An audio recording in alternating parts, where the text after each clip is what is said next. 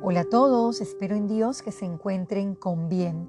Justo hoy al levantarme, una de las primeras cosas que leí en mi celular fue un versículo colgado en uno de los tantos grupos de WhatsApp y el mismo detallaba, ¿qué es el hombre? O sea, hablando del género humano, para que tengas de él memoria.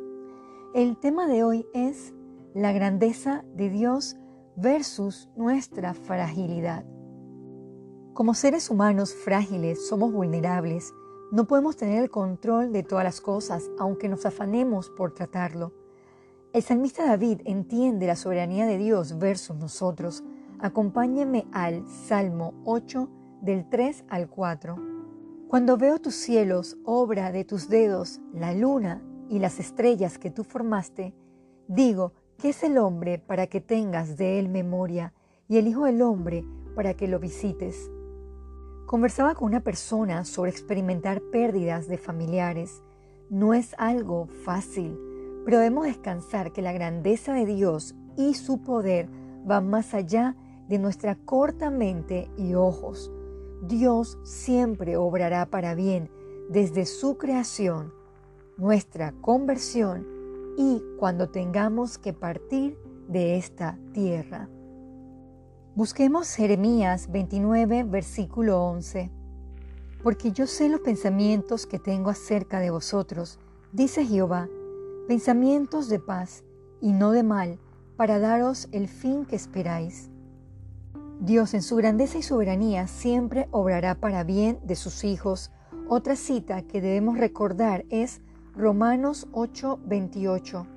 Y sabemos que a los que aman a Dios, todas las cosas les ayudan a bien, esto es, a los que conforme a su propósito son llamados. Nuestra vida está en sus manos, por lo que si Dios lo permite, haremos esto o aquello. Leamos Santiago 4:15. En lugar de lo cual debierais decir, si el Señor quiere, viviremos y haremos esto o aquello.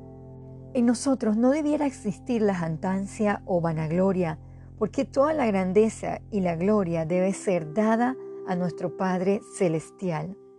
Para concluir, vayamos a Primera de Crónicas 29, versículo 11.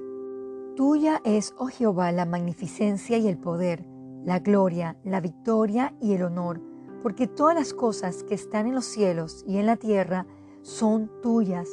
Tuyo, oh Jehová, es el reino y tú eres excelso sobre todos. ¿Qué es el hombre sin Dios? Nada. Vidas vacías, incompletas e insatisfechas. Vamos a orar.